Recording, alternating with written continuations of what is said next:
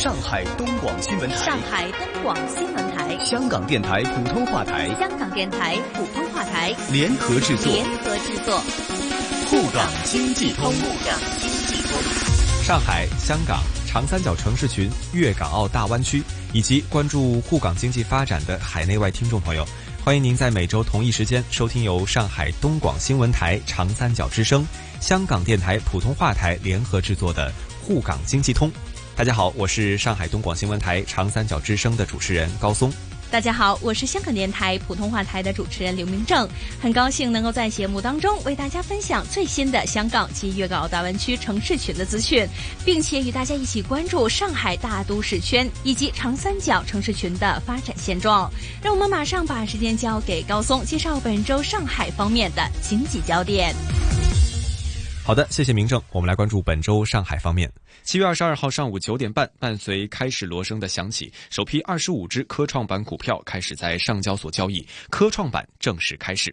从去年十一月初宣告到正式开市鸣锣，短短二百五十九天的时间里，中国资本市场迎来了一个全新板块。正如中国证监会副主席李超在上市仪式上所指出的那样。市场可盼科创板作为增量改革，能够给券商业务模式等多种相关业务的发展带来更多深化重塑的新机遇，从而带动资本市场改革深水区探营，为中国经济转型升级再投一块抛砖引玉的问路石。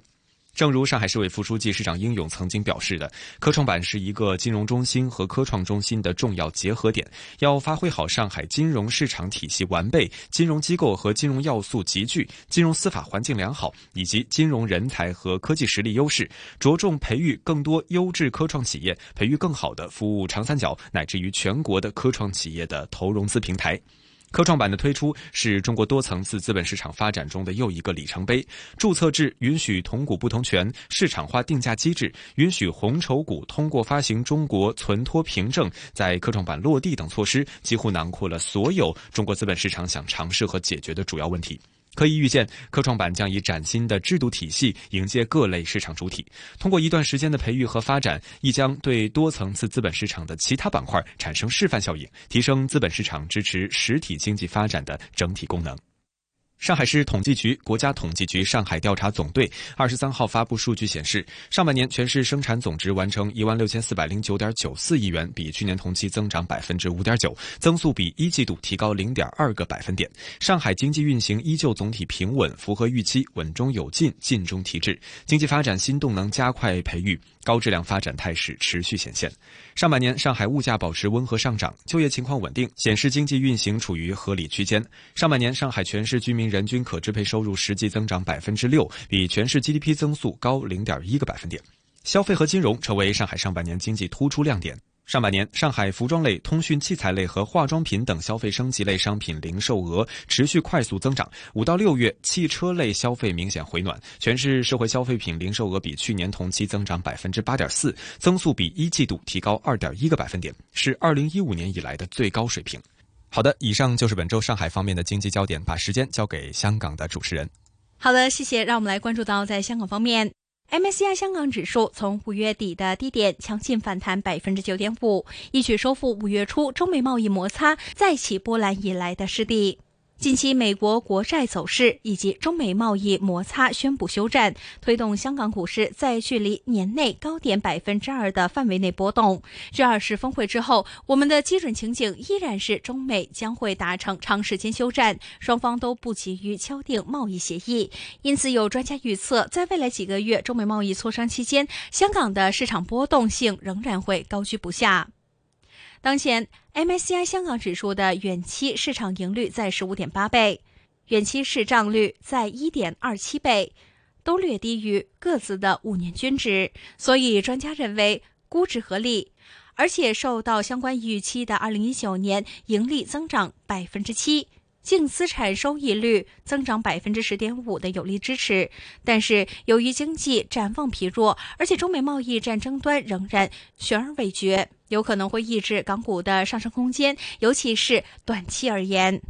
另外，在中美在二十峰会上决定恢复贸易谈判之后，香港住宅地产的投资情绪升温。这从最近一两个星期的楼市销售增加可以看到，尤其是在和五月底六月初相比。不过，鉴于今年以来香港楼市已经上涨了百分之十一，整体的房地产销售大增大约百分之四十，所以也有预测认为下半年的楼价将会进一步上涨的空间是有限的。而漫长的中美贸易谈判过程和挥之不去的不确定性，有可能会对于香港楼价和建筑活动带来拖累。因此，也有预期下半年香港楼市将会微升零至百分之一。不过，随着美联储立场进一步转向宽松，可以看到香港楼市可能会因此带来一定的支持，部分抵消外部压力。有专家更加认为，楼市在短期内的需求会放缓，楼价走平，香港地产商的价格可能会受到影响。好的，以上就是本周香港方面的经济焦点。再把时间交给上海方面的主持人，来关注到上海大都市圈和长三角城市群发展的最新话题。沪港经济通，沪港经济通。好的，谢谢。跨越苏浙沪三省的客运专线沪苏沪铁路，二十三号进行了第二次的环评公示。这次公示内容中明确了沿线四座新建高铁站的位置，其中有两座在苏州境内。环评公示显示，沪苏沪铁路设计最高时速为每小时三百五十公里，正线共设六座车站，其中利用既有车站两座，分别为虹桥站和湖州站；新建车站四座，为松江南站、汾湖站、盛泽站和南浔站。沪苏沪铁路工程计划今年开工，总工期四年。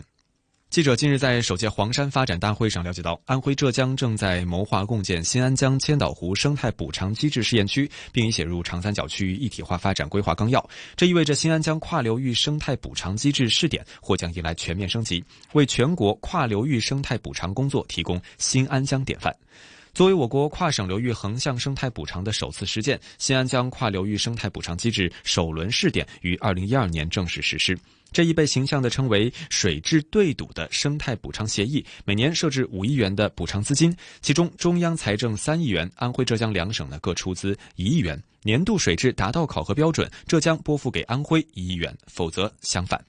七年过去，在两省相关部门的不懈努力下，李白笔下“人行明镜中，鸟度屏风里”的新安江美景得以再现时间。新安江流域总体水质为优并稳定向好。跨省界断面水质达到地表水环境质量二类标准，每年向千岛湖输送六十多亿立方米干净水。二零一五年，新安江跨流域生态补偿机制试点入选中央改革办评选的全国十大改革案例，引来各地纷纷效仿。据统计，目前国内共有七个流域正在开展跨省流域生态补偿试点工作。七年以来，新安江跨流域生态补偿机制本身也在不断进行自我完善。二零一五年启动的第二轮试点，将补偿额从每年的皖浙两省一亿元提升到两亿元，同时考核标准也提高了百分之七，监测项目从原来的二十九项增加到了一百零九项。去年启动的第三轮试点又首次提出，鼓励通过设立绿色基金、政府和社会资本合作，也就是 PPP 模式、融资贴息等等的方式，引导社会资本加大新安江流域综合治理和绿色产业投入。好的，以上就是本周上海大都市圈和长三角城市群的最新话题。再请香港主持人为大家分享粤港澳大湾区的相关发展。好的，谢谢。在大湾区方面，为了提高深圳创意计划的整体质量和核心竞争力，在粤港澳大湾区建设具有世界影响力的创新创业之都，深圳印发关于推动深圳创意设计高质量发展的若干意见，计划从资金扶持。用地、人才、税收、国际交流合作等多个方面来推动创意设计产业高质量发展。到二零三五年，深圳创意设计产业规模将会达到超过三千亿元的人民币。到本世纪中叶，深圳将有可能可以建成最有强大国际辐射能力的创意设计之都。在未来，深圳拟是推动以下的重点门类的创意产业计划发展。包括工业设计、平面设计、时尚设计、建筑设计、工业设计、集成电路设计、影视动漫设计、游戏设计等等。倡导有条件的企业设立创意设计中心，首席设计师成立一批国家级和省级工业设计中心，来支持国际知名的创意设计机构、科研机构等的总部落户于深圳，或者在深圳设立研发总部。为此，深圳将会从资金、用地和税收等方面来给予优惠，以来保障创意设计产量的高质量发展。为了吸引高层次的创意设计人才和团队落户，深圳更加将会给符合条件的港籍、外籍优秀创意设计人才推荐办理永久居留证和多次往返人才证，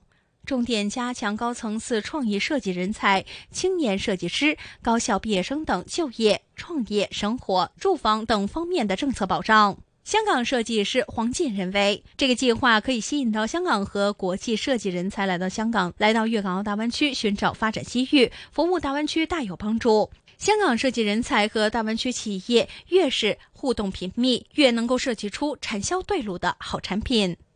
好的，以上就是有关粤港澳大湾区城市群发展的最新分享。我是香港电台普通话台的刘明正，再次请出上海东广新闻台的主持人。谢谢明正，也谢谢大家。每周同一时间，在香港电台普通话台、易线金融网节目和上海东广新闻台长三角之声中国城市群栏目共同关注沪港两地经济交流。我们下期节目再见，下周见。沪港经济通，沪港经济通，上海东广新闻台、香港电台普通话台。联合制作，联合制作。